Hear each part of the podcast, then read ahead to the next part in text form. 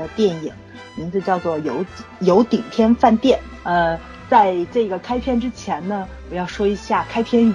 其实，在上一期节目的结尾我已经说过一遍了，但是我要老生常谈再说一遍，因为我们现在这个播放节目的顺序有可能会有变动，就这个可能会先放出来，所以我要夸一下老孙跟圈圈同志。其实我们看电影呢，还都是以自己的喜好去看的。韩剧的话，我们会商量着来一起去看，老三会帮我们先筛先筛片儿。电影的话呢，我们按照自己的喜好去看，然后呢，偶尔会凑到一起聊一聊什么不错的，一起看一看，互相推荐一下。但是我们想做一期这个电影节目的时候，老三推了一部喜剧片，说想聊点开心的，然后我就特别特别特别的开心，因为在此之前我们也去看了一部喜剧，是那个西班牙的喜剧电影，那个《杰出公民》，对吧？那是圈圈推的。然后那部片子我没看，但是我下载是打算看的。然后我就觉得我们三个人特别特别的有默契。比如说，你看其他的片子吧，有容易产生共鸣的。上次去聊的这个话题，大家去聊不开心的事情，去聊生活的一些困难啊，就是不好的方面的时候，容易有共情心理。但是一起笑是很难的一件事情，我们却做到了这一点，竟然非常契合，笑点很契合，喜欢的电影类型很契合，能一起笑的朋友是一件。特别妙不可言的事情，就是因为我印象中很深刻嘛。大学宿舍的时候，上下铺我们七个人，我们宿舍七个人，上铺三个，下铺四个，我们挤在一起看《东成西就》，就在对面的电脑桌。然后还有就是每次特别好的观影体验都是在电影院里面，所有的人一起为一个笑点哄堂大笑，就是这种就这种感觉特别好。不管怎么样，就是大家频率是在一起的，一起笑的频率是在一起的，然后那种共鸣是非常非常深刻的。当老孙推荐这部片子，想聊这部片子的时候，那一瞬间的就那种欣慰感，哇塞，倍儿爽，你们知道吗？因为我真的很少跟人去聊这这方面的电影，就是像东成西就啊这种比较大众的王晶的片子啊。对我一直走低俗派嘛，对，大家都 觉得跟我看片儿水平一样，挺没劲的这种 B 级片儿，我最爱就是 B 级片儿嘛。但是有一些片子我也很喜欢，但是能跟人找到了一个共同的频率在，然后特别特别开心。所以认识到你们两个人总是给我惊喜，哎呀，这一点，呃，很感谢你们两个人。对，嗯，没事儿，我还是很深刻的啊。其实我想说这一点，我还是很深刻的。那什么，过年的时候给我们俩发大红包就行。我很世俗的。过年发红包哦，马上就七一了，我我一定给你们发。干嘛七一？咱又不是党员，发什么红包？这人没入党要给你们发嘛。对啊，因为没入党要给我们发。估计森森是的，我不是。狗屁嘞，老子从来没入过党。他也不是，他当兵会入的。哎，你当兵竟然不入党？我为什么要入党？可以入，但他没入。我觉得当兵的基本上就没有什么不入党。没有啊，因为我当的我当的时间少嘛。太神奇了。每次入党都逃避，你知道不写入党申请。嗯，我还好，后来人让我写这种事情，我懒。不要不要不要 diss 那个，对对对，不要啊，对，还有开篇不要说，对对对，重点是红包好吗？嗯，对，重 重点给我们发红包就行，不用感谢啊，行动行动说明一切，好的，七一一定发啊。嗯，好了，你可以言归正传了。对，回来接着说，就是这部日本喜剧电影叫做《有顶天饭店》，嗯，然后这是一部仁者见仁，智者见智的喜剧片儿。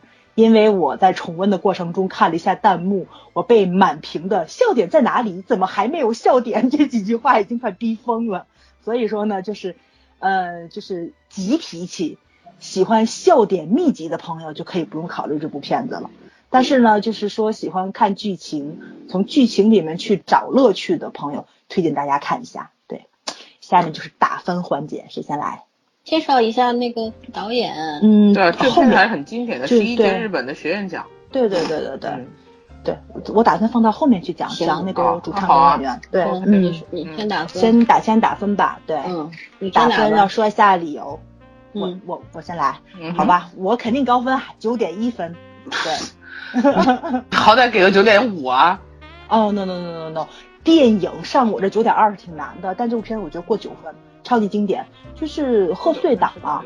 对，贺岁档就是你记不记得去年咱两个人聊过，过年要看什么，元旦要看什么？这是我的元元旦片儿。对，每隔几年要对，它比过年片还略有一点点就是那个温度不一样，不一样。对对对，不是春节片儿，这是元旦片儿，跨年晚上偶尔想起来会看一下。对，嗯，最后给打了九点一分。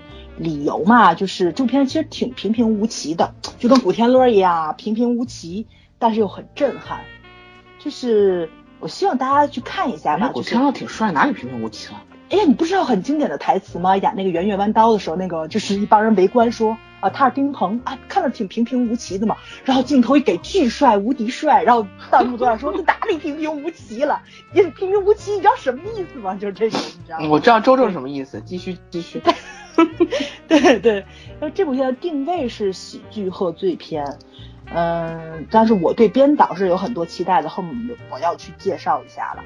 所以说呢，就是我第一次看的时候，我我也是一直在等高潮，因为我知道这是三谷幸喜，他特别喜欢前面堆呀堆堆呀堆，到最后一个崩爆发掉，这是特别大大团圆那种是吧？没错没错没错，就是他不是，他是笑点爆发爆笑。的那种，你知道吧？就挤在一起嘛。没错没错，但这部片子其实可能跟他以往的作品来比，他是那种到了结尾都没有所谓的那种叙事结构上的那种高潮的片子。嗯。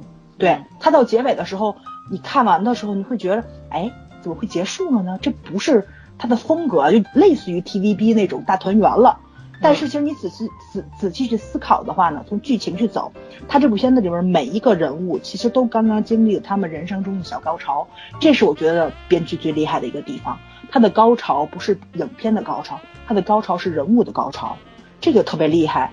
然后呢，就又跟那个贺岁片应和上了，他是那种 迎来了人生的新篇章，然后呢就是。就是怎么说呢？就那种小人物的狂欢，不管人生后面有多少波折等着我，但是在这一刻，老子赢了的那种感觉，老子爽了的那种感觉，其实特别好。尤其他不止小人物，其实这里还有不得志的大人物，就是跟最近大家都在看那《三流之路》是有点什么异曲同工之妙，但是他绝对比《三流之路》要强很多啊，这是肯定的。对啊，他起码绝对是个完整的喜剧片。没错，没错，没错，对，这是我给他打九点一分的。原因就看着挺平淡的，但是绝对不平淡。其实演成这样很难，我觉得真的很难，特别考验编导的功力。嗯，还有演员的功力啊，这里面演员太强大了啊！我天呐，全是影帝影后，对吧？对，嗯，我打完了，你们两个人谁来打？我打吗？嗯，你打吧，全分肯定是分最低的。嗯啊，那我我。自行车跑气了，嗯，天天在想，我我应该会打到八点半，嗯嗯，觉得九分我我九分电影，对我九分电影少，嗯嗯，怎么说八点半？我是很喜欢这种群戏很多的，就我很佩服这种群戏很多，但是又场景不乱，就不会有剪辑痕迹很很重，但是每个角色又非常有个性的。其实这种电影蛮不好演的，就是这种剧本很很很难找，然后包括这种剪辑，对也很难出，而且。它得不失笑点，因为如果每一个都很平淡的话，这个喜剧片没法演下去了。对，所以我就觉得，嗯，其实我我觉得可能是文化问题。布达佩斯大饭店我看的时候，虽然我也很喜欢，但是相反我会更喜欢这个片子一点。嗯，这个比布达佩斯大饭店要早。呃，对，这个是更早了，二零一三年，零六年，这是零六年的，对，零六年一月二十四号上映。嗯，反正是早很多，一看年代你就知道，包括这些演员的年纪，你就能判断得出来。对，嗯，但是确实是这一部戏我会更喜欢一点，就是东方味道，对，整很东方的幽默，甚至那种喜感，包括那种笑点都很日本，都很日本式。没错，日本式，对，就日本式。对对对，就点到为止，你你爆笑也好，是平淡笑也好，但是那种那种玩味的感觉，就有一点点小小的哲学和黑色幽默的那种感觉在里面。嗯，我很喜欢。嗯，然后另外就是演员大大加分，这个卡斯估计在。也很难再找了吧？嗯，你只要关注三谷信息，都是这阵容。现在还是吗？现在现在是他的这一部电影是他自己的这个阵容史上最强大的，目前倒是没有超过这个的。对啊，伊索广司啊，我我觉得我昨天还在讲感慨，我说感觉就是这些这些演员们怎么越到后面，然后不管是中国的也好，就是日本的也好。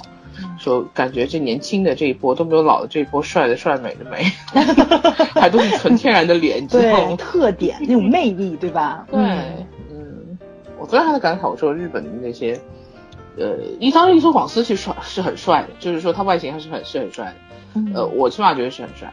但是日本的很多这种大叔级，包括爷爷级的演员，真的是完全靠角色的个性去塑造魅力出来的。对。嗯很厉害。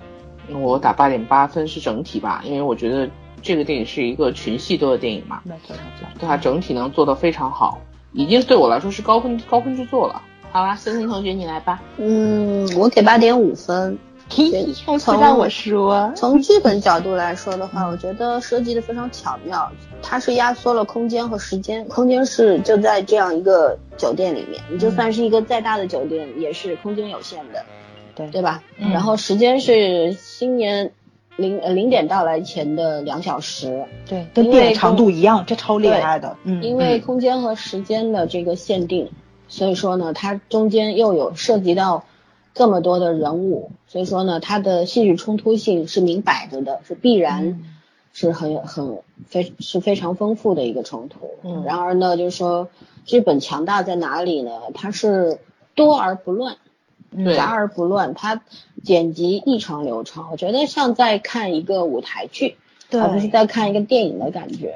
这是一个导演呢，就不用夸了吧？他我看过他不少电影，我基本上。我觉得他的电影基本上都可以在八分左右，基本没有差的。纳入经典系列，对，从出道就是天才级的。因为你们也知道，我很少会看日本的电影电视剧，我一直觉得日剧特别说教，嗯，我不喜欢这种被填鸭式说教的这种感觉。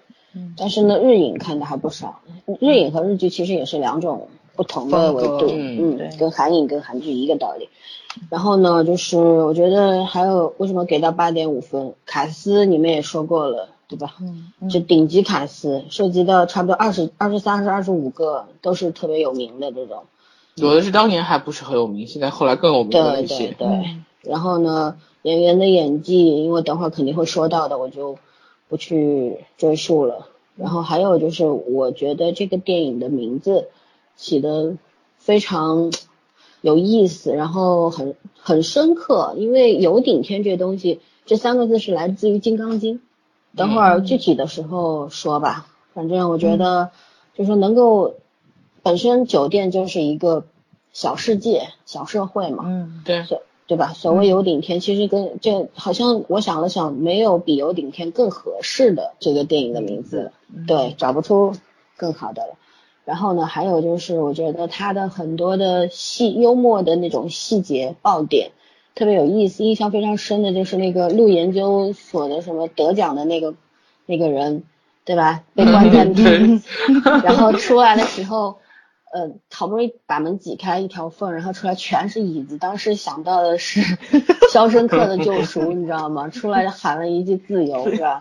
对对，那个我我笑，我眼泪都笑出来了，你知道吗？就就觉得这种特别就特别巧妙精细的，然后他每个梗，就是说他下一个梗，其实上面早就铺好线了，因为你你就你这个椅子的来说的话。他一推门一都是椅子，因为上一课他们都在搬椅子，把他搬到这个地方。没错没错没错，对，嗯，对，所以说就是完全没有不会让你觉得莫名其妙，也不会说费镜头，但都有用，对吧？对，而且就是一环套一环，不像不是悬疑剧的那种环环相扣，而是他这种幽默的元素上来可能四五十分钟，有些人会觉得冗长，会觉得哎这是喜剧吗？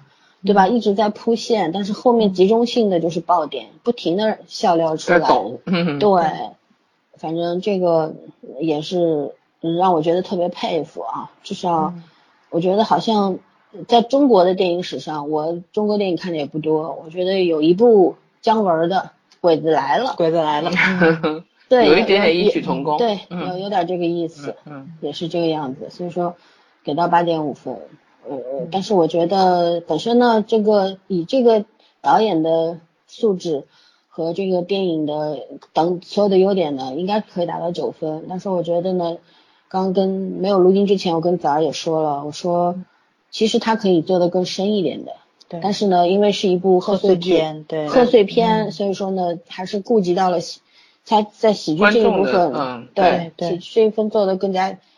更偏喜剧一点，那其实如果他要做成一个悲剧，也是完全可以的。嗯，所以说呢，嗯，我我我觉得略遗憾吧，就是这样。对，他其实给悲伤离合、悲欢离合设的都是空的，就设的都是一个可选项的。对，到不了悲喜剧，它只是喜剧，所以略空。嗯，对对对，这这就是我的感受。嗯，OK，那咱们就聊完了。反正这个聊了观影过后，咱们对主唱跟演员哪一个印象比较深刻？然后讲讲理由吧。我想听老三去讲这个有顶天酒店这个由来，让老三先讲吧，好吧？嗯嗯嗯，就是有顶天呢，实际上是佛家讲的，就是《金刚经》里边说到，就说人间之上天境有三界嘛，欲界、色界和无色界。嗯，然后能证得阿罗汉果位方，可入最高的无色界，而能够跳出三界，则可截断生死。跳出六六界轮回，则已入佛界之境。然后无色界中又分四处嘛，最高处名为非想非非想处。我的天，好绕。然后 此处乃彻悟与未悟之分界点啊，这咱不去深究，咱也不懂。天际仿佛有盖，而此天际为有顶天。有顶天之下，未脱六道轮回，红尘滚滚，未尝解脱。用在这里面呢，也就是有顶天大饭店，什么意思呢？就是酒店不就是天界人界的微缩嘛？对，一个小社会，对吧？各色人等，悲欢离合，无非因缘际会，对不对？不脱，呃贪嗔痴慢疑五毒，然后喜怒哀乐终归过眼云烟，短短两小时之内尚且世事难料。对，就是这样。然后翻云覆雨，人生也不外乎如此吧，就是这样。所以说，我觉得，呃，特别好。有顶天，我看到，其实当年看这个电影的时候，嗯，就就不太明白为什么会取这么一个名字，你知道吗？当时也，因为我觉得可能那时候我对日影日剧的抵触比现在要强烈的多，所以看过也就看过了。后来呢？这一次呢，其实是我的一个朋友，他问我，他说你这电影看过吗？我说我说我好像是看过的。然后呢，我就去看了一遍。我一看我是看过的，然后我再看的感觉就是跟当初完全不一样。可能当时年纪小，毕竟是十一年前的事儿，当时年年轻，没有理解到那么多的东西。里边的真的是甜酸苦辣啊，什么贪嗔痴慢疑啊，其实不能够领会那么深，也不会有什么。切身的体会在里面，那就这十一年过去，可能自己也阅历增加了许多嘛。所以说，嗯，在看他们有些你明明看到特别暖，然后特别温馨的场面，比方说那个政客要自杀，然后隔壁在唱歌，嗯，对吧？然后那那一个镜头，那个演员演的是特别棒，就是他一下子那眼中噙泪嘛，然后那个微表情特别到位，然后。当时弹幕也是写的，哎呀，好温馨啊，要哭了什么什么的。我我再看第二遍的时候，我确实也是感觉到特别感动的东西。然后隐约也记得当年我看的时候，似乎也被感动到，但是这两种感动截然不同，不一样的。对，对，一个是戏剧效果，一个是内心懂了，是吧？对对，就是是值得一看再看。对，包括他们当时，你看他的这种反转，其实不能说是反转吧，是。合乎常理的，比方说隔壁那个大师每次演出前都会发疯，然后这个上这个这个门童给他弹吉他，对吧？弹完吉他以为这就是个机会，其实没有，没有，因为生活还是那样子，生活就是如此，你可以去完全可以接受这样的反转，我觉得就是情理之中。对，我觉得这种恰到好处的这种结结果，一个一个小结果是。我完全可以接受的东西，但是就是我还是觉得蛮遗憾的，就是这个呃梁子饰演的这个妓女，我觉得这个角色过于对，嗯，过于那个表面化了，其实是可以，他其实再深一点，他就像一个穿线的一个人，对对。对，他就是想表现出来一种在底层挣扎那种粗鄙之人，然后怎么让这些人去得到救赎，其实。对吧？是他是一个穿线，就是老三说他是一个穿线型的人物，但是为什么要让这样的一个人去穿线？其实也是有用意在里面的。对，但是我觉得这个角色是可以再稍微展现一点的，因为他本身的就这角色比较平面化、不立体，但是他，嗯，他是他是一个穿珍珠的一根线，所以说它的作用也到位了。反正这里边又是有两根线，一只鸭子和一个女人嘛。对，那个鸭子也是超级可爱。椰子才，鸭子才是主角。我喜欢他们那个酒店里的万事通，那个太可爱了，简直是什么都知道。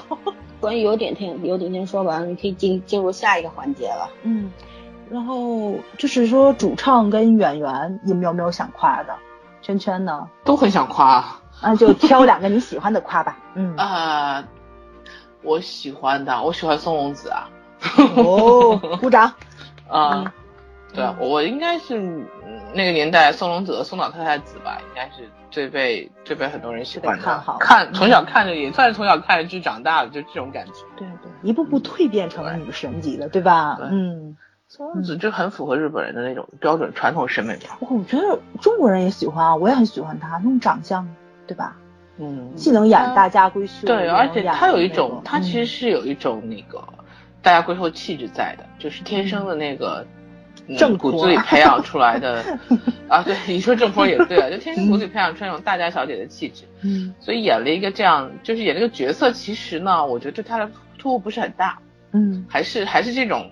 就是说，虽然是个普通女服务员吧，但是背景上还是很正。然后和这个比较倒霉的，怎么说被替人背黑锅的政客，嗯，有过一有过一段儿，然后现在也没什么，然后最后就，呃，经历了一些的事情，然后最后又去怎么说呢？堂堂正正站国会议员面前，然后把国会议员批的就是面对自己。虽然说那个自己真实的自己可能一点都不好看，一点都不被别人敬尊尊敬和敬佩，但是那个就是你自己啊。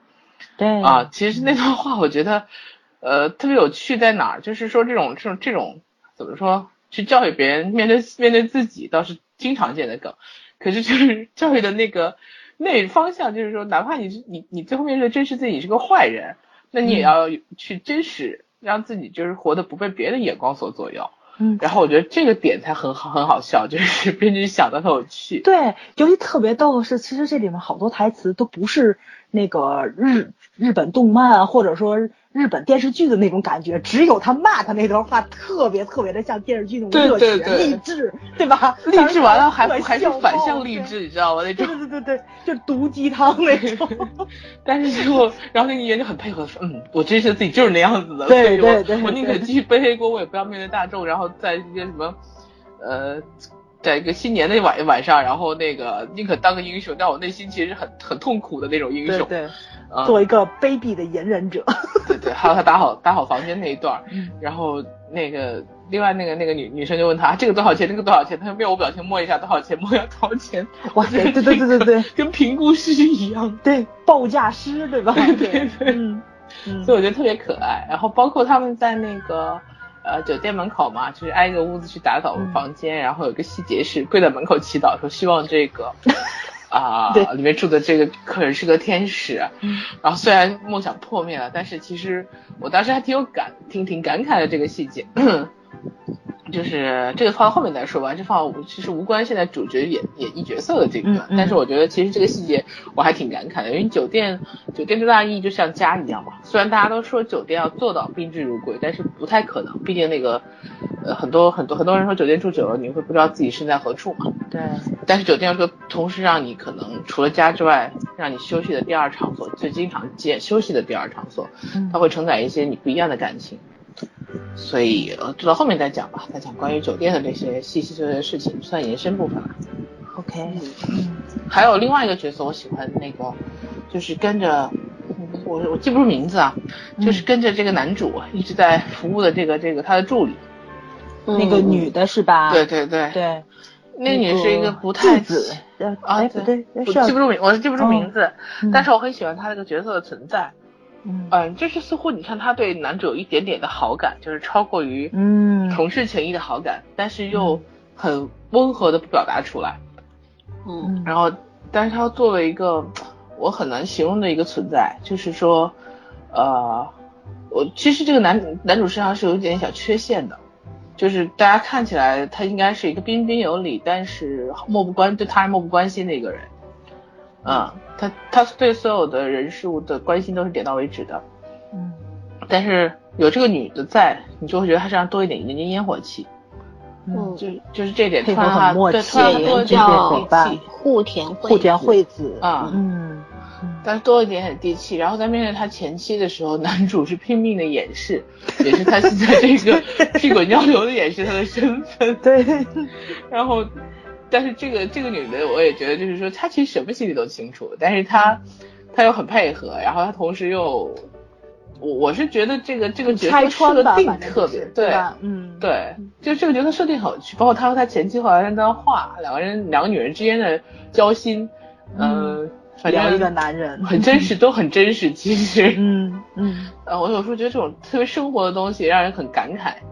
嗯，可能不是说年轻的时候，就像三三说，他年轻的时候会哭会笑，但是跟现在的哭会笑不是一个意义了。对，我觉得可能十年前让我看那些东西的时候，我也不一定会有这种感觉。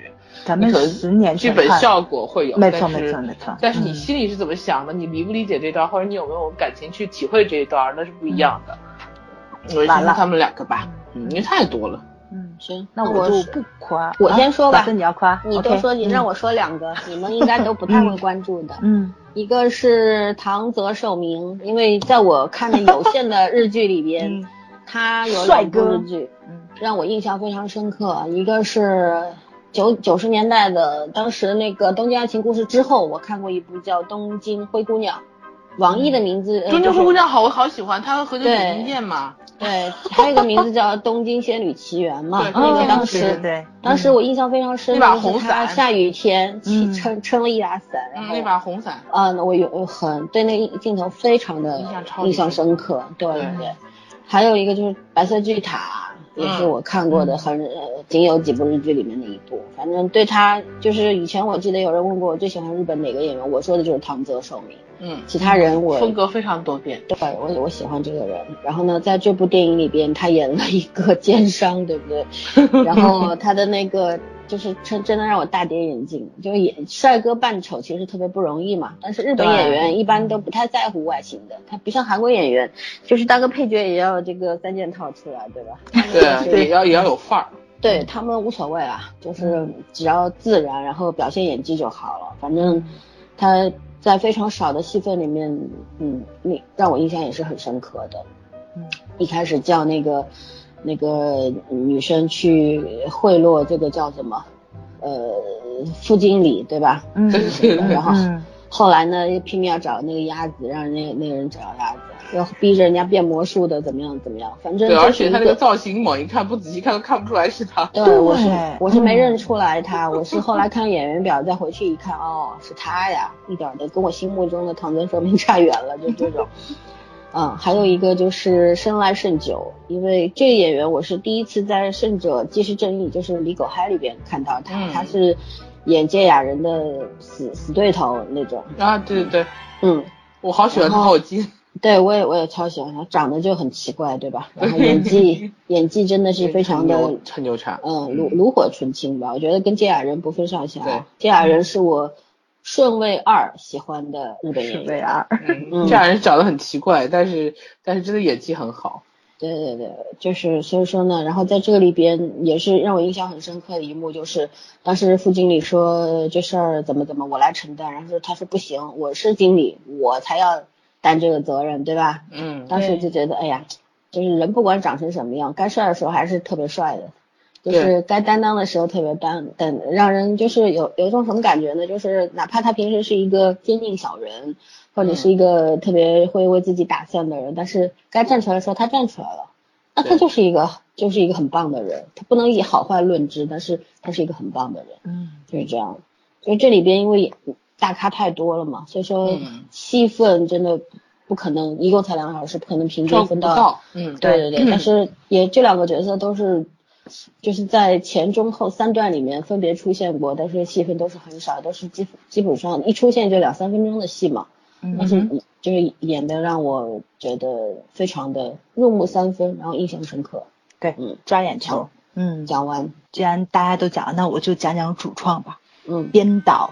三谷幸喜，这是日本当之无愧的喜剧大师，对吧？呃，不管不论是日本的还是国际上的好多大奖拿到手软。嗯，对，不只是编导，还是制作人，尤其是舞台剧的造诣也很深。就是老森说的，为什么这部片子看着这么像舞台剧的风格，就是因为他他可能是把他自己的那个从业经历融入到影片中去了。他是一个特别擅长把多种元素综合到一起去的一个人，所以说嘛，就出从。不能说出场，从出道的时候，总总想说出场设置，从出道的出场设置啊，该换手机了。对对，他从出道的时候就是一个天才级的编剧吧，就算是很厉害，就是怎么说呢，智慧型的一个选手。尤其我特别佩服他，在他其实是塑造人物上特别强。就咱看过很多喜剧片嘛，你要不台词出色，你要不就是像卓别林似的，对吧？动作大师，我不需要任何语言，我肢体就能把大家逗笑了。但是他是通过剧情去展现的。这个三谷幸喜呢，他就是完全摒弃掉了传统模式了，不能说摒弃掉，不能这么说，就是他把传统的所有的元素综合到一起去了。还是借助镜头跟剧情去走的这种，所以说他的这个作品呢，就是刚刚你们两个人都聊到了，人物特别多又特别的精细，但是每一个主配角他没有说偏爱哪一个，就努力的塑造哪一个，是哪一个人物都特别厉害，都有自己完整的故事线，就出场两分钟，刚老三说的只出场两分钟，这个人物就能完完全全的抓住你，对吧？所以说你就能够让任何的演员。乐意来演你这个配角，咱先不说别的，对吧？先说这些演员就乐意来演我，在你这只出场一分钟，但是我这一分钟能让人记住我，不论我角儿多大，我时间允许的话，我乐意让你选我。所以说呢，再加上导演很厉害，这个演员的质量能达到了标准，所以他这个后备军我觉得就就就挺厉害的。这个卡斯就真的是从配角都是影帝级的演技，所以你实在没有办法去说这部片子它能差到哪去。他这个剧本，我觉得他就是写的再烂一点儿，他这贺岁片也能赢。这些演员就是拿到平庸的剧本都能给你表现出精彩剧情来的人，何况是一个精彩的剧本。所以这部电影。它怎么说呢？就是演员反作用了这个作品本身，作品呢又加持了演员，他就成为电影史上特别经典的一部贺岁片了。我去看了一下票房啊，我刚我我刚查的，哦，没想到六十亿台币，呃，不对，六十亿日币，台币，台币十八亿台币，对对台币十八亿人民币的话就是将近六个亿。对吧？将近六个亿，对，这也是很高的票房。对对对，哇，在在咱这也是很厉害的了。在咱这两年不算厉害，咱家这两年不不按一起步都不算高。这倒 也是，可是你说用它跟泰囧去比，泰囧十多个亿，而且它是零六年的作品呐，它零六年拿了六个亿，通货膨胀没有现在厉害。没错没错，嗯。然后你跟泰囧去比，你就会觉得泰囧不不能说 low 啊，就是跟他就不在一个层次。就是 low 啊，你这么聪明吗？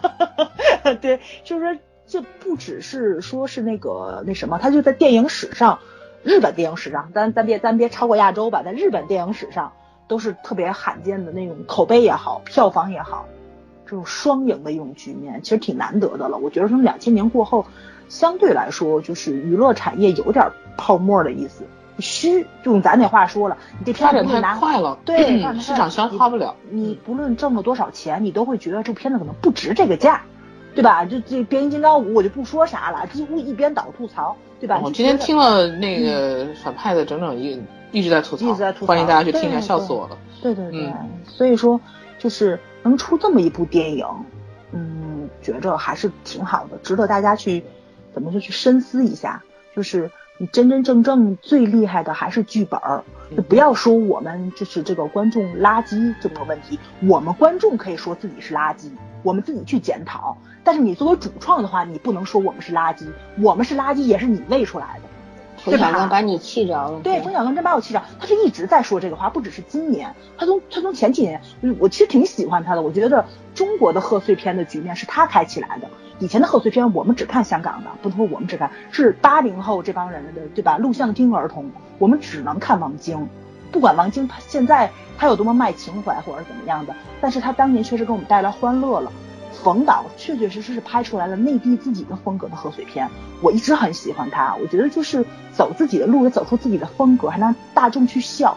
这种不能说小人物或者是大人物怎么样的，但是你能让所有的老百姓在过年的时候开心，这就是一件很成功的事情了。但是他现在这个路线我真看不明白了，我就对，所以。人在不同的年龄段，可能追求的东西和喜欢的东西是不一样的。没错，没错，就是，呃，他的这个意思，我特别不喜欢就在这儿了。咱们一直都在看那个，就是，呃，美国的那部那部叫什么来着？就是那个动画片，就是讲一堆动物，然后那个兔子跟那个狐狸去办案，那叫什么来着？那叫，哎呀，我这个脑子特别差。哦。啊。呀，欢乐动物城。啊，对对，哎，对对对，反正就是什么是疯狂动物城，疯狂动物城，疯狂动物城，对对对。然后你记不记得，就那个去警局的时候，鲍小姐，然后说兔子，说的是啊，说你们兔子特别可爱。然后那个那个兔子不就说了吗？兔子可以说兔子可爱，你们不能说兔子可爱。其实这个是编剧他的一个给孩子灌输的一个种族歧视的那个什么来着，就就叫做一个特别初级的概念，对吧？我把它上升到种族歧视了，但是导跟那个意思是一样的。我们群体不一样，我们自己的群体可以说我们自己不好，但是你跟我们站的面对吧？对立面是不一样的，你不能说我们。包括说咱们看《路易不容易》的时候，那个路易叔在那个台上去讲脱口秀的时候，他讲黑人笑话，底下黑黑人都在嘘他。黑人可以站在台上去讲黑人笑话，大家觉得这是脱口秀，这是笑话。你一个白人站在台上，你再开始说黑人怎么样，黑人怎么样，你这是种族歧视。对吧？你就不能站在你的角度去说我们的问题。我知道我们观众有问题，我明白，我也想看好的，你拍给我呀。所以这个 其实把我气着了，我就觉得挺无奈的。他他这个角度特别不好。气什么呀？你不给他贡献电影票不就完了？对，已经不贡献了。他拍垃圾，我们有权不看呢，有权不看。对对。就 为了自己不是垃圾，所以我不看这个电影了，没有办法。看，其实喜不喜欢什么都是主观选择，但是你，我觉得有些有时候，哎呀，人还是应该站在自己角度上多反省一下吧。我觉得把这种责任推给别人，似乎不太厚道。什么？就是个瘪三。确实，价值观有点不对劲儿。对，看过程中会觉得。说回正题，不要说他，说他我们要被和谐掉了。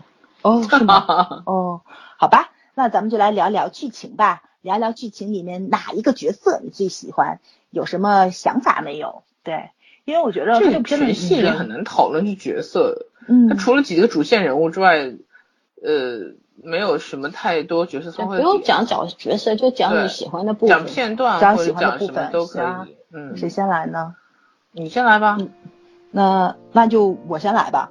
就是刚刚老孙不是去，哎，是刚是老是老孙讲的吧？讲那个议员要自杀的时候，我就从那个线二的那个角度去讲，就那个歌手唱歌的那个歌手，民歌手是吗？对对对。对，就是香取慎吾演的。哎呀，我超级喜欢他。香取慎吾挺好的。嗯，对对，就当年演的那个没有玫瑰花的花店，呃，是他演的吧？男主。嗯。就一部没有讲爱情的爱情片，也不能叫爱情片，其实还是讲亲情吧。对，我就第一次发现男人长得这么不好看，竟然这么的好看。你是自己把自己给给给挂进去了吗？对对对。然后他在他在这部电影里面演的一个放弃歌手梦想，想辞职回老家的一个服务员。然后呢，就是因为这个有顶天饭店当天的晚上，然后需要服务员，所以他就临时又留在了一把。对对对，最后最后一场演出吧，算是。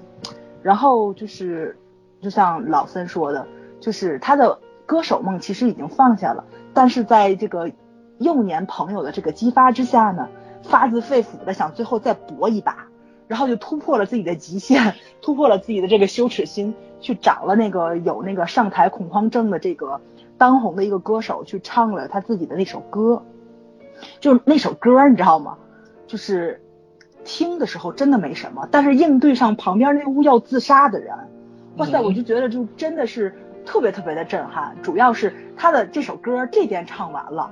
然后那个歌手没有被打动，对吧？知名歌手没有被打动，咱们会觉得这是人生过程中很正常的一件事情，没有这么多反转让你屌丝去逆袭的。但是他的这首歌却救了那个屋一条命，这个反转，哇塞，就完全就我觉得就怎么说呢，就是嗯特别的震撼掉。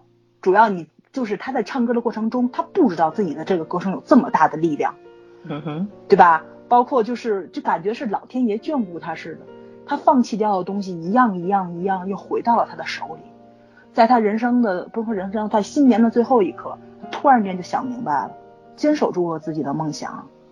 然后，最逗的是这个人物线二的这个人物啊，不是香取慎吾，就是这个就这部电影里的这个人物，在他那个呃，就是三谷兴起的另外一部电影叫做《魔幻时刻》里面。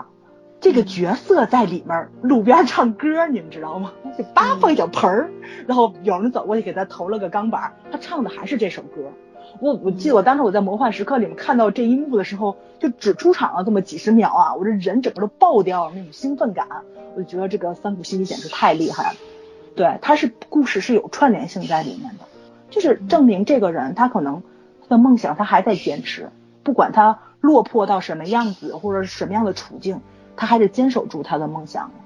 对，但是不是那种小人物的逆袭，就这种感觉特别好。其实只要你守着自己的梦想，你开心的，你就是成功的。嗯，梦想这东西不一定都能实现。之所以是梦想，就是因为它可能就是一场梦。嗯，只是黄粱一梦。对对，嗯。但是黄粱一梦，梦里面是无所顾忌的嘛。对，能让你有所得，并且很开心，也没有什么不对，或者是怎么样。反正就是，就像，也许就像这首歌的寓意也是，刚早也说到了，也许。你不经意间你救了一个人，但是你并不知道你救了谁，你也不知道你为什么救了他。但是，当那个人把那只娃娃又塞回他手里的时候，那种惊喜，那种，对吧？唱又又找回自己的最最在乎的东西的那种感觉就特别好。所以说，就是人做事儿的时候吧，不要太计较得失。也许有时候就撑不下去了，但是呢，撑不下去那也不要紧。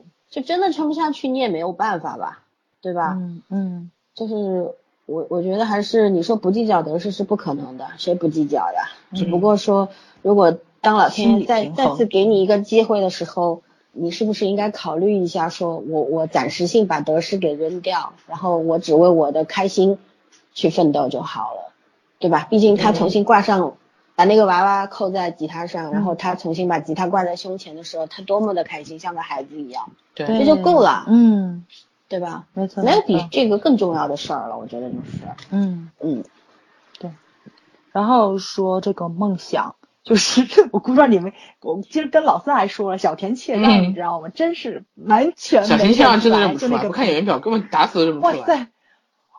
这么帅的一个书愣变成那样了，你知道我太颠覆了，你知道我他们这个化妆组太过分了，简直是。而且是越帅打扮越丑。没错没错没错，就是就是老三喜欢的唐泽书好像也能看出来，对吧？那个原型是在的。看不太出来的。就看太出来，但是他那个没画太过。这小人切让是从走路姿态到说话到这个长相，那他是故意的。完全 对对对对对，就完全认不出来了。哎，我特别喜欢他们那个部门叫笔耕部啊，对笔耕部，对吧？对对，我觉得特文艺。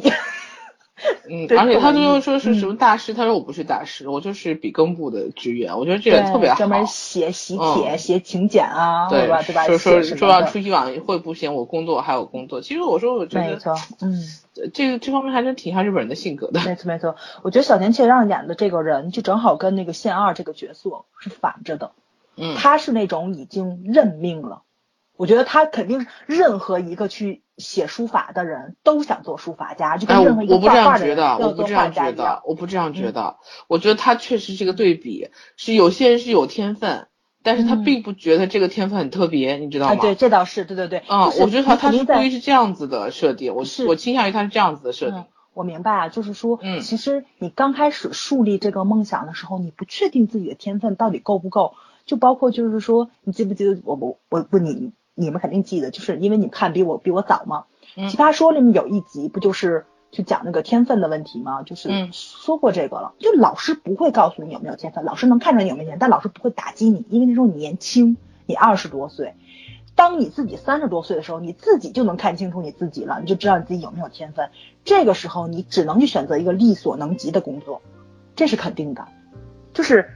熬成梵高，我觉得真不是一般人能熬出来的。就他是个天才，他都得熬，何况是你呢？就香港那那句话嘛，张国荣都得熬十年，你是张国荣吗？很多人可能熬不到十年就已经熬不下去了。但是我我不管这个小人物以前他自己定位是怎么样的，但是他现在出场就是那种兢兢业业工作，对吧？对，老老实实我就是一份工作嘛。对对对对对。然后呢，突然之间就临危受命要去写狂草了，对吧？然后他那个镜头给的也挺逗，就他出场不多，他就零零碎碎总出场几个镜头。然后我记着特别大的宽幅的纸，他就捋着边儿写了四个小字儿，对吧？第一次，第二次呢是好不容易过了得有半个小时吧，好不容易写了一个大字儿，底下那三个又是小字儿，就他自己就放不开，就能看到这个人物是那个也不能说告别梦想吧，就被。就是已经没有梦想了，对吧？他就是个没有梦想的人，没有梦想的。对他已经想，他已经想不到了，就用自己的那就那种挥洒而自如的那种笔记去写一个大字是种什么感觉，他是找不到那种感觉的。但是呢，就是没有他，他就是说，嗯，一个谨小慎微的人，对，然后已经忘记了放他个性就是就是这样子，对，对对对，他没有人给他外放的机会，一个舞台，对吧？但是现在是是有一个机会让让他去触摸梦想了，哦，我觉得尤其最后他最后那四个字写出来之后，就那个欣慰的笑。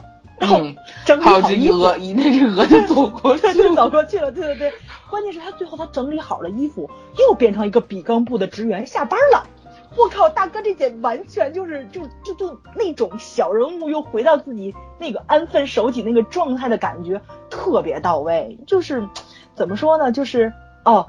这一刻，老子闪耀过了就完了，我该怎么样还怎么样，就那种平凡人的希望跟慰藉的那种感觉，对吧？就是哦，行，这件事安慰到我了，我爽一下，爽完就完了，我该怎么样还怎么样，就那种感觉，特符合我心境。对我，所以我特别特别喜欢这两个角色。嗯，一个是年轻人勇于追求的自己的梦想，一个是中年人，然后认清楚自己了，回到自己位置上。对吧？对，就某一时刻闪亮一下，然后安安静静回到自己位置上。其实我觉得这是两种不同的人生状态，但是吧，就又正好跟这个他们各自演的角色在剧情上去契合上了。两个演员也演得非常到位，各自演出来了自己那个人生阶段、那个岁数需要展现出来的那种人格魅力，这是非常难的一件事。其实镜头真的都不多，对，所以感觉非常非常好，觉得这是。人家导演选角功力的一个强悍，就包括圈圈那个圈圈也说了嘛，当年这些人有的还不出名了，对吧？他可能只演了日本的电视剧，只演了舞台剧，对。但是导演独具慧眼，他选的人最后全火了，就是他有好演员的素质在，好的导演能发现这些，对，这是让我印象特别深刻的两个角色。我还写了松松隆子，但是刚刚你都说了。所以我就不需要补充，反正每个人看的不一样嘛。嗯嗯，跟你差不多。对，我觉得他我我补充一句，小田切让的这个角色，我跟早儿看法略有不同啊。嗯，早儿说的我还是我都同意，但是呢，我觉得更多的，在我在我的角度上看呢，我觉得就是小人物也是，就是有一句话是怎么说的呢？嗯，每个人都有可能在十分钟之内成为世界巨星，你知道吗？每个人都会有，老天爷会给你一个舞台的。然后就像他也好，到最后那个唱歌的那个童，那奶声奶气的那个娃娃音的女歌手也好，对吧？他就是在那十分钟里面闪耀了。然后过了这十分钟，可能大众都把他们给忘了。但是最重要的是什么？你要知道你的位置位置在哪里，你得回去。而不是沉迷在你闪耀的那十分钟里面，永远走不出来，忘乎所以。我觉得这这这是我看到的部分。嗯，可，补充完了，你可以继续了。嗯，我也差不多完了。聊聊刚聊聊刚刚刚，其实我想到了一个镜头，突然一下想不起来，让圈圈先说吧，我想一想是什么。嗯嗯。圈圈有什么想说的吗？嗯，其实我现在想不想聊角色了，我想从整体去聊一下。就是聊整体。我突然想起来，那个就是他们那个什么最佳表现人还是还是什么的那个那个颁奖，就他那个老公。对，然后然后当时伊索稿斯演那个角色就问说啊，为什么你们要选一个鹿呢？他说我们就是。研究鹿的繁殖和 交配一样的，然 后我觉得这梗好好好 好好笑哦。关键是那什么也特别搞笑，原来的获奖人不是他，是前面那个人，那个人那个被取消了，你知道吗？就脸打得啪啪声响。对，嗯，为了在前妻面前捍卫住自己那点仅有的尊严，对，然后作死命作，那人家就看着他演戏，觉得他可怜又好笑。就这样，就是哦，可怜的男人，很心酸，对，但是你又完全能够明白他为什么要这么做，对。对啊，尴尬癌都看出来了，那其实就是自己内心其实是对自己的一种怎么说看不起吧，并不是说来自于别人，人都会有这种时刻吧，我觉得就是你在你曾经特别在意的人面前，我相信他可能现在没有那么，或者说几乎已经不爱这个前妻了，但是当年肯定是深爱的。只不过说他为了他自己喜欢的东西，没有顾及到前妻的感受，所以前妻离开了他，对吧？然后，嗯，在在遇的时候，他觉得我我好像不能在他面前继续丢人，或者说我想在他面前证明我其实还是可以的，所以说他他听错了嘛，他他以为是这个舞台设计的什么颁奖礼啊什么的，对，一造成了一系列的。这个 笑话，但是最终比较让人暖心的就是他前妻非常诚恳的告诉他，然后让他去做自己，还有他的那个女助手，也是，嗯，就是我觉得是在当下给了他很多的支持嘛，让他不至于说在丢脸的这种情绪之下就一蹶不振或者怎么样的，对。嗯，就是就是说，每个人都可能会闹笑话。我觉得前妻也挺倒霉的，后来找了这样的男人。其实我觉得他前妻知道，他前妻说话多有慧眼，就特别了解男人，他知道自己老公是什么样子，不拆穿而已。就这里边的女人都很聪明，她想要，她在她现在老公身上得到她想要的就没错。对她选择这样的生活，对，因为他也未必不不不爱这个他的前夫，对吧？这但是只不过。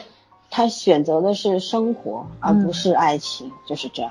对，他选择了他想要的婚姻和生活模式。嗯，呃，我想起来我要说哪个部分了，就是松隆子去找那个政客，政客想要公开那些拍到的那个受行贿受贿的照片嘛，然后松隆子去骂了他一顿。嗯，因为他本来是他的情妇嘛，对吧？对，也是前等于是前情妇分了儿子。嗯嗯，对，然后他就他就跟他讲，你本来就不是那种光明正大的人，就是一个 龌龊的政客。你不干政 客，你就干不了别的事儿了。嗯，你何必要去做这样？我觉得这就是一碗超毒无比的毒鸡汤。但是他说的就是一个理儿啊，就是没错，你你就是这样的人，你何何必要去做你自己？不适合的，然后不适合你的事儿，还有就是做那些违背你本来意志的事儿，你图这一时痛快，你之后怎么办呢？人要正视自己，对吧？哪怕你我离开你了，我不再爱你了，然后我我也挺鄙视你的为人的。但这个时候我得告诉你，你不要去勉强对我喜欢的你就是原来的那个你，嗯，对，所所以说这这个特别好，我就觉得日剧日影里边这种毒鸡汤特别多，这个是很很就国产剧没有的东西，你知道吗？这个毒鸡汤读的很高级，我觉得超级高级黑吧，黑黑政客，这简直是，嗯。其实其实你看日剧就是《有顶天饭店》，我觉得这个片子喜剧感，喜剧的很高级。刚才早所以为什么说说泰囧跟他没法比，确实没法比，泰囧的笑。点还集中在表面上，就是有些喜剧片可能大家坐在一起哄堂大笑，然后笑完之后就就完了。这个片子就是你自己坐在那儿一个人也可以，一个人可能也也没有太多，不需要那个气氛，但是你会越想越想越好笑。对，这个剧就属于笑的很高级，这里面每一个人其实都活得很真实，呃，甚至有点自私。嗯，你看他们其实每很多这种主线人物，他都是为了自己在活着，然后但是他会会给你讲很多大道理。然后呢？人本来就这样啊，对，何必要去回避最本真的东西呢？最真实的这种自私自利，可能人人并不喜欢的东西，然后用很幽默的方法表达出来，这个真的很，就是这个真的很厉害。嗯嗯嗯。我讲一个可以跟老孙说的那个，对我我讲一个可以跟这，不好意思打断一下，你说你说说啊啊，你让我说，不是我就想到你讲，嗯嗯，对我让你说，嗯，是这样，就是我这两天呢，之前就是推荐朋友他们看一把青。然后呢，就好几个朋友都在看，看了之后呢，就真的是锥心的痛，你知道吗？也也不是有些是哭不出来，就很难受。然后呢，我们就在我们那群里边聊，我说呢，我说你们有没有看出来这个一把青和国产抗日剧的差别？我说，然后他们说说差别非常大，因为那个就是在一把青说的是全体。在那个时代，那个当下，全体中国人的悲哀，对，没有在战争面前，没有一个人是对的，然后也没有一个人是什么绝对错误的，你所有人都是受害者，嗯，对吗？他拍出了这个东西，但是我们的这个国产的抗日剧没有。都是夸大一方的，在努力的回避，其实对，然后还是在走几十年前的老路，就像我们小小时候看地雷战、地道战，你会信，因为那那是你觉觉得那是真实的可能，嗯，对吧？他没有把日本鬼子说的那么的懦弱，那么的差劲儿。嗯，我我昨天后来我说我们本来节目里面想做这个剧，后来为什么不做呢？我说我怕我做了要会被查水表。对 然后我说，所以我只推荐你们看。那其实不是要讲什么不不该讲的东西啊，只是觉得说，我我突然就很明白为什么我们国产电影和国产剧有那么多差距。这两天有一个讲西藏的叫《港人波切》还是港嗯嗯呃港人波切这个电影，很多人都都在讲情怀，都在讲圣神圣的东西什么，但是我也想特别想说一句。这玩意儿都讲了多少年了，为什么还在讲这个？对不对？嗯，真真的有那么神圣吗？真的有那么纯粹吗？为什么不敢撕开这个遮羞布去讲一些真实的东西？我们现在我们所处的社会就是缺少真实的东西，嗯，所有东西都是在用虚假掩盖真相，对吧？人也活得特别的虚伪，大家都习惯了这种模式，所以这就是一个恶性循环嘛。嗯，反正。就是这样，我我每次看到这种特别真实的东西的时候，能够反映人本身的人性的时候，我我都我都觉得有一点点悲哀，你知道吗？就是我们为什么要回避这些？我我希望看到就是人真正的身上的劣根性，然后真正的闪光点出现，而不是你刻意的夸大或者是刻意的掩盖的，那没有意义。就是这样，嗯嗯嗯嗯，老三讲的沉重，那我就讲点开心的。不沉重啊，这我觉得这玩意儿一点都不沉重，这这就是事实，我们不要去回避事实。就是这这部电影，你不觉得它到最后就是在告诉你，就是在这个两小时之内发生的，虽然虽然虽然最后皆大欢喜，似乎对吧？吵架的夫妻也和好了，鸭子也找到了。对吧？歌也唱好了，所有的人好像都完成了梦想，但那只是暂时性的，暂时的。对，过了这个零点，你你各自回到自己的生活状态，生活还是会现实在等你。嗯，对，再继续，它不会因为你十分钟、两个小时的改变，它就发生任何的变化。那不是神话，也不是童话。没错，现实世界就是你要继续往下，然后可能继续很可怜，像乞丐一样活着。嗯，但是那又怎么样呢？嗯，新的一年又开始了，所以我们继续塞下去。对，嗯，每个人还不就是该干嘛干嘛吗？对吧？对。但是你不能说我该干嘛，我反正还是该干嘛干嘛，所以我就不享受了，我就不要了，我都不要，那那就有病了，对吧？没错没错，心态问题。对对。哦，既然说到这儿了，我就接着这个话题往下说吧。就是我在特别受不了，为什么咱们就特别适应？我可以吐槽观众啊，咱是以群体的对观众们为什么更适应快捷的这种喜剧形式？比如说我点点名，对，比如说开心麻花的走红，就开心麻花我也喜欢看，我觉得那是我二十多岁的时候我看话剧，而且舞台表现形式就是以夸张的这种形式去走，但是电影呈现出来我觉得非常违和，我特别不喜欢。嗯，就周星驰式的那种。他是他自己的那种风格，又达不到那种，对你又达不到那种，你又达不到卓别林那种，那你就不要走这种风格，你还不如回归到舞台上去。电影真的是跟舞台剧完全不一样。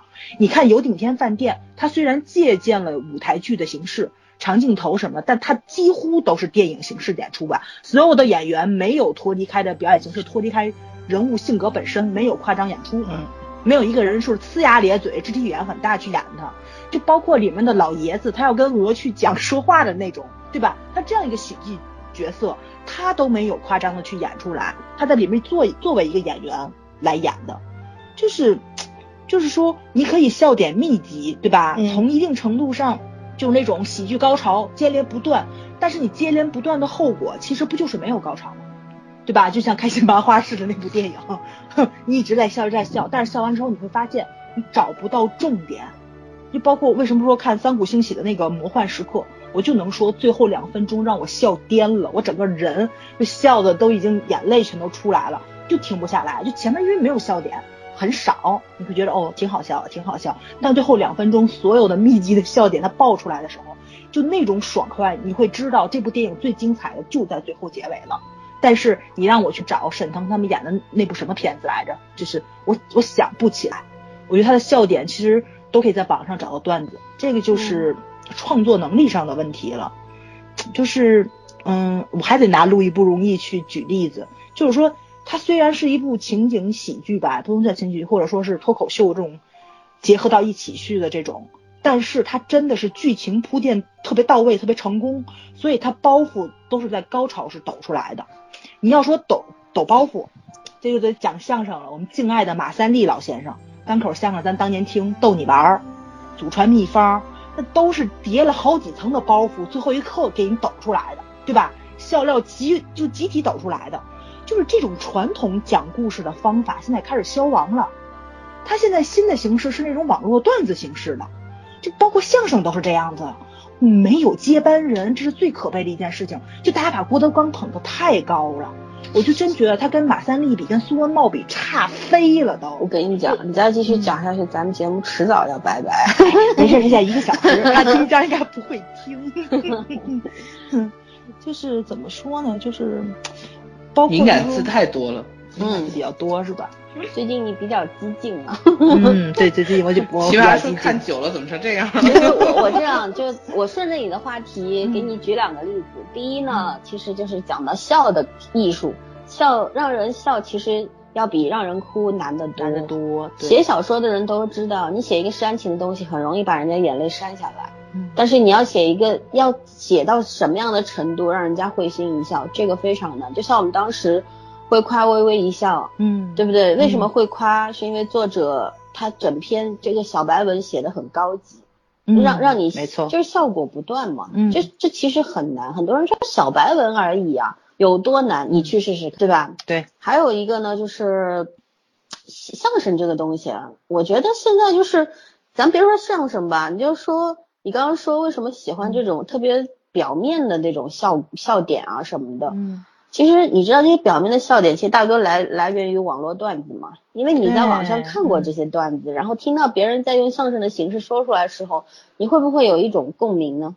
你是不是很容易把你的笑给勾出来呢？嗯，这倒是，对不对？但是这这种让你笑的这个手段就比较低级，它不高级，嗯，对吧？还有呢，就是讲到这种碎片式的东西，现在的人你看有多少人愿意沉下来看书？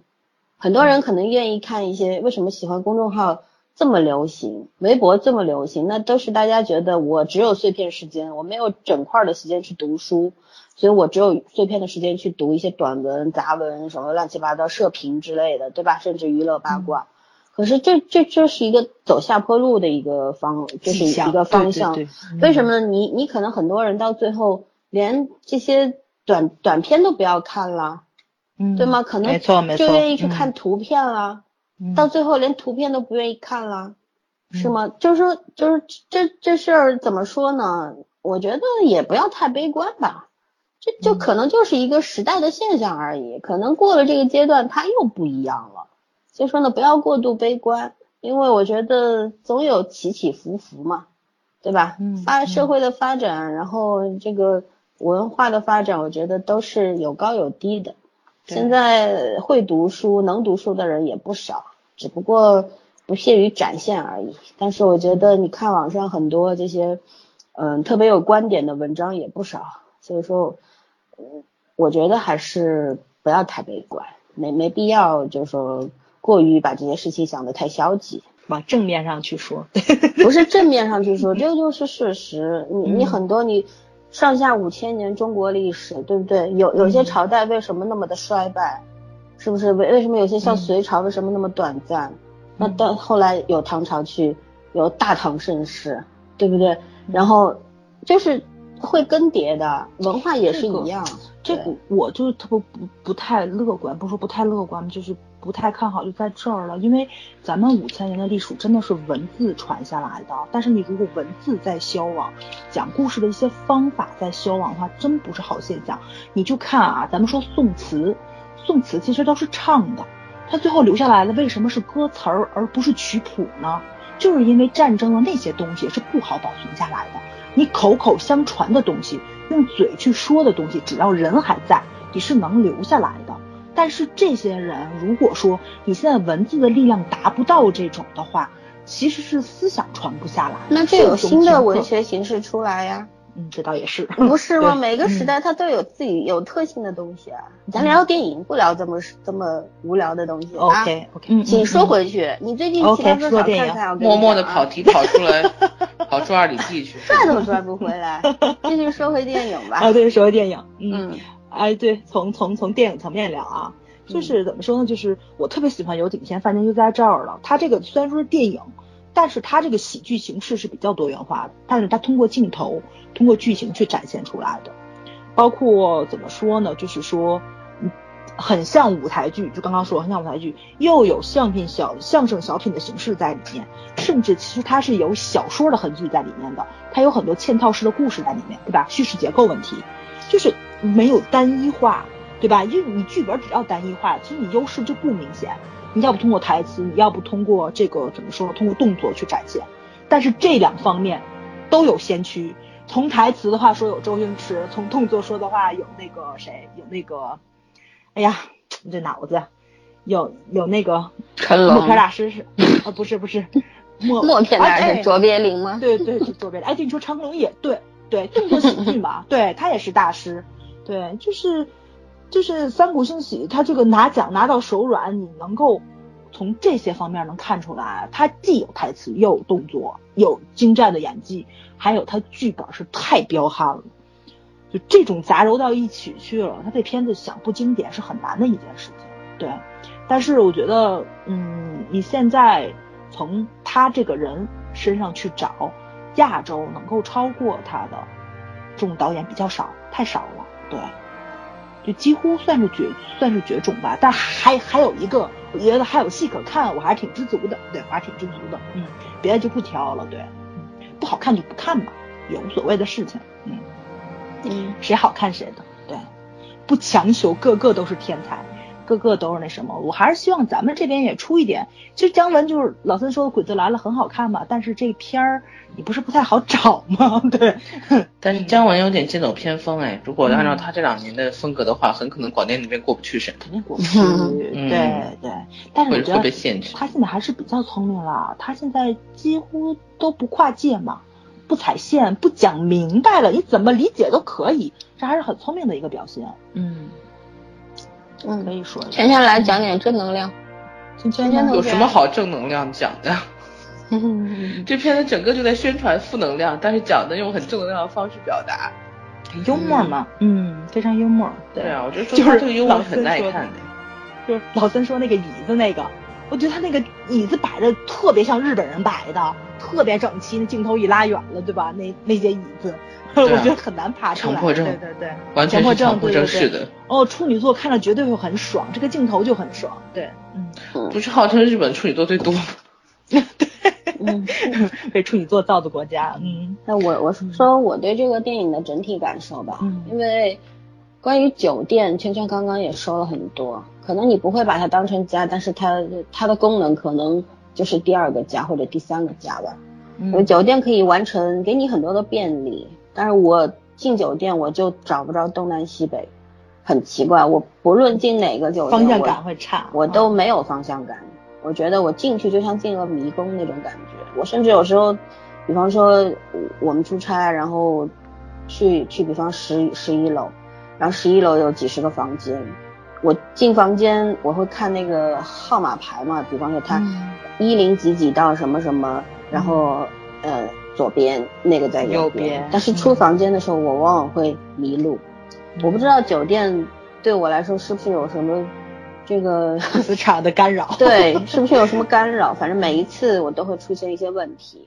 然而呢，就是我其实对大多数酒店是就是在国内大多数酒店我不是特别满意，也有也有可能因为住的并不都是五星酒店，我们出差的时候会住一些。就这种，因为我们出差，每个人经费只有四百块一晚上，你要住五星得自己掏钱，对吧？快捷呢又太太低档了一些，可能会住一些四星，或者是住一些现在比较那种新出来像什么橘子水晶之类的这种。嗯。但是呢，它给我的整体感受，说实话，我在酒店里鲜少能够感受到宾至如归的那种感觉，在国内尤其就是哪怕。就是真正的五星酒店，它它的服务等等都是非常到位的。但是有一些酒店或者说是有一些这种嗯，类似于橘子水晶这一类的这种档次的这种酒店，其实给我的感觉都没有那么好。嗯，因为每一个人走进酒店的时候，可能都希望就是回到家的那种感受吧，对吧？不是过度热情，但是让你舒服。不仅仅体现在硬件上，我觉得服务很重要。这个电影里面有一个特别深刻的镜头，就是一开始的有一对客人，男生呃男男士挖了一块蛋糕在烟灰缸里面给女士，然后然后对吧？然后那个说服务员说呃女助手说要不要去提醒他，然后副经理说不要，我们赶紧把所有的烟灰缸都收起来，免得他尴尬。这就是。服务至上啊，就是就是上帝理论，就是客人不会有错的，我们要顾及他的颜面，对为了他的颜面，所以我们可以去改变我们能改变的一切。嗯，就是在这个这个，其实在国内一些顶级的酒店里，你可能也会同样感受到，可能不是同一事件，但是类似的事儿，类似的感受也是会有的。我我住一些比较好的酒店，那服务确实是非常好，那但是那是银子买来的。对吧？但是我想说的就是，就在在从电影里面你看到这种服务宾客，然后宾至如归的这种东西，在国内为什么看到那么少？然后在我们的国产剧、国电影、国呃国产电影里面，其实对这方面的宣传也特别少。我觉得就是人文关怀也好，怎么样也好，其实是可以在文艺作品里面大大的体现的，嗯就是。你要去做一种先行者，去做倡导，对吧？然后可能也会带给整个社会一种影响，就是你要去有些东西是要刻意营造的，对你你可能刻意营造，你你有十部电影、十部电视剧都在讲特别正面的、特别让人暖心的东西的话，可能这个社会会有一点点改变吧，就是是这样。嗯，这个电影就像圈圈说的，大篇幅的毒鸡汤，确实很毒嘛。对不对？要，因为他要讲忠于自我，忠于自我往往没有那么光明嘛。其实从西方的，呃，哲学也好，心理学也好，就是人性就是恶的，不像我们说的人之初性本善，对，人性就是恶的。你要正视那个恶的部分，然后做你自己。就是人活得真实一点，就是可能会爽一点，未必会开心，但是会爽，嗯，对吧？就是，但是他满篇的毒鸡汤。为什么你看完之后，你回味起来会觉得还是暖暖的？你明明知道，就是到最后每个人都回归到原位，还在面对现实。他没有给你讲童话故事，也没有给你这种给你一颗糖衣炮弹，但是你还会觉得暖暖的。我觉得他就是切中了人内心当中最柔软的部分。没错，就是就是人真正需要的是什么？不是这种廉价的安慰，或者这种夸张的安慰，或者怎么样。而是真正需要的是真实，嗯，对，我们真实的活着，嗯，对，不要蒙上我的眼睛，就就这个是人最需要的东西吧。每个人其实都有机会正视自己的，嗯，对吗？嗯嗯，但是外界的干扰太多了，就是这样，没错，嗯嗯，对，就我们有时候在节目里会讲一些真实的东西，但是也会被 反驳，甚至会被辱骂。其实这就是。我觉得不能怪到个人，我觉得这已经是一种群体效应了。所有人都在这个环境底下长期以往，所以说呢都不愿意去正视真实的部分，也不愿意正视自己内心真正想要的，不想做自己，嗯，很难。这也是奇葩说为什么到最后会那么受欢迎呢？奇葩说里就像马东说过一句话，说奇葩说里的人都在演。有的人说真话，有的人说假话，有的人说的根本就不是自己想说的，但是他给你一种真实的感受，他营造了这种氛围，你就会就会感觉到你有共鸣啊，嗯，对，这就够啦，没错，没错，高级的部分，嗯，对吧？总能找到一个人是在替你说话，这种感觉非常好，对，对，嗯。好吧，下下一流程是什么？咱们是最后一个流程了，给大家推荐一点点比较好看的喜剧电影吧，因为我觉得太苦逼了，需要看点开心的东西。对，嗯，谁先来？嗯，老孙吧，老孙吧。我不看，我不看喜剧的。别逗了。你知道我最夸张的最夸张的一年是是是是大大年三十看了个什么片子吗？嗯。克莱默夫妇。哇，你你说过，你说每年都会看一下嘛？嗯，情人节我夫妇没有，每年都会看一下的 是东成西就和满 汉全席。我每年都会看的是虎口脱鞋，我觉得哦，一年过去了又脱鞋了。对，早几年的时候，我其实当时有一个。呃，那个出水芙蓉的资源，那对对对，现在觉得那个片子，对那个那个男演员也是很牛的。哇，那段舞蹈真是太绝了。对，唐纸，一张唐纸。对，那张唐纸的故事，然后里面那那那时候女演员也都是啊，哇，刚刚刚改革开放没有多久吧，然后在在院线，我还是在院线跟我爸妈去看的，我还觉得，哎呦，原来是衣服是泳装是这样穿的，你知道吗？嗯嗯，那时候就开眼界了。嗯，哎，确实确实确实，这倒是，嗯。因为我们那时候还是蛮蛮闭塞的，嗯嗯嗯，喜剧片《东成西就》是不能戒掉的，好吗？作为我们这一代人的一个经典。对对对，避不开，嗯嗯，超级经典，对，哇塞，哥哥写的那个双飞燕，我觉得这是歌词界的巅峰了吧？骂人一个脏字没有，竟然吐槽吐的这么狠，太处女座了。我每次看到这片，我就想起我小妹妹我梁家辉是谁这个梗，我就过不去。啊，对，一代一代人的不一样。对对对，影帝，对。每一个人的心头号是不一样的啊！你说梁家辉，梁家辉的那个《黑玫瑰》，对，《黑玫瑰》也要看啊。凭借这部喜剧片拿了影帝啊，对吧？对对，这也是影史上很难的一件事儿。喜剧片，对，嗯，他是天分很好，这种天分是很好。嗯嗯，老三不看喜剧片吗？他看的，他看黑色。咱说他都看过，对对对。不，他不会专门去挑那个类型。对，嗯。我要看剧神器，衰剧神器岂是随便讲讲而已？嗯，那就我我主推吧。呃，我先从韩影说吧，先从韩影说，我挑了三部，欢迎来到东莫村，对吧？这也是属于抗日神剧吧？哎，算抗日吗？这不算抗日，这是那个南北战争，对吧？南北战就算南北战争还是抗日？啊，反反正是是一部喜剧战争片儿。虽然从头到尾只结尾打了一下仗而已，但是超级值得看。还有就是让我入了袁彬的坑的一部电影，叫做《杀手公司》。袁彬，袁彬，对，超级超级超级配的小配角，《杀手公司》里的老，对吧？Money，对，最小的那一个，对，嗯，然后，啊，哇塞，万世美颜啊，简直是，对，我觉得这部片子挺幽默的，也是那种。不声不响，通过你这纯粹不是因为片子，你这纯粹就是因为啊不不，我是因为片子好脸好吗？哎，里面还有孔孝真呢，你一定要看一下。像孔孝真出道比较早期的作品，对。还有就是我一直在推你们看的《活出帅性》，对，另类抢银行，推荐大家看一看，挺好看的。嗯，早对抢银行片有种偏执的热爱，不管什么类型。对对对对对，偏执的热爱。然后推国剧吧，推国剧。我觉得这片你一定有看过，《孝子贤孙伺候着》，看过赵丽蓉老太太对吧？嗯，这片也是也是很多年了。嗯，没错没错，这片也是到结尾的时候那个高潮，就是新娘子跟棺材对到一起的时候，赵丽蓉从里面蹦出来了，这太经典了，简直是，就推荐大家一定要看看，就是也是到结尾最后那一刻。笑颠了的那种。哎，我我以前看过一部都是相声演员演的那个电影，忘了什么电影。了。巧奔妙逃吗？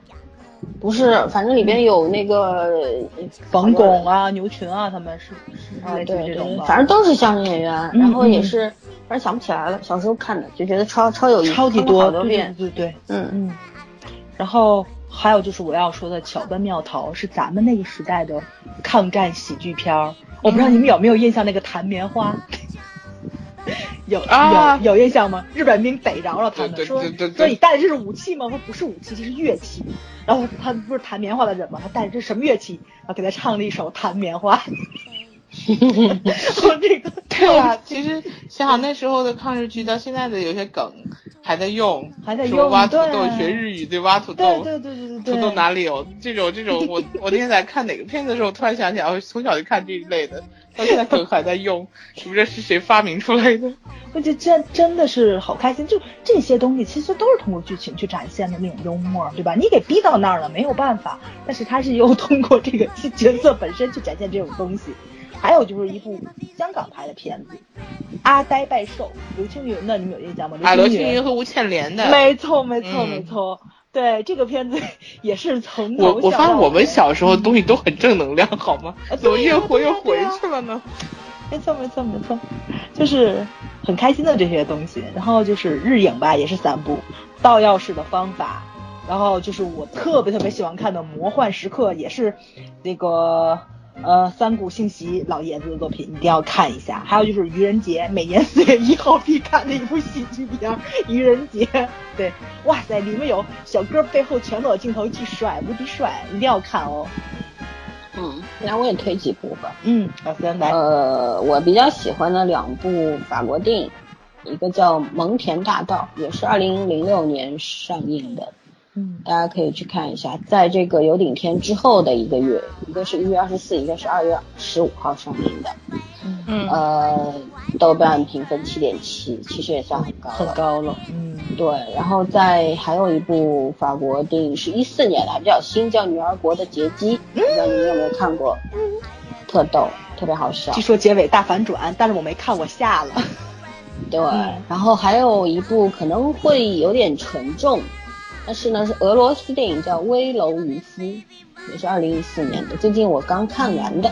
嗯啊，最近俄国的片儿特别好看，据说战争片都特劲爆。对，嗯，不是战争片啊，讲的就是喜剧。对对对，就也不算喜剧嘛，讲的就是普通人的这种。然后再推一个日剧好了，跟有顶天饭店还是我觉得有异曲同工之处吧，就是嗯。大川端侦探社应该看过吧？小田切让的男主，嗯，对我我是就是这两年看过的唯一一个完整的日剧，嗯，其他都是看半截儿，我就不想看了，实在塞不进去，就这种。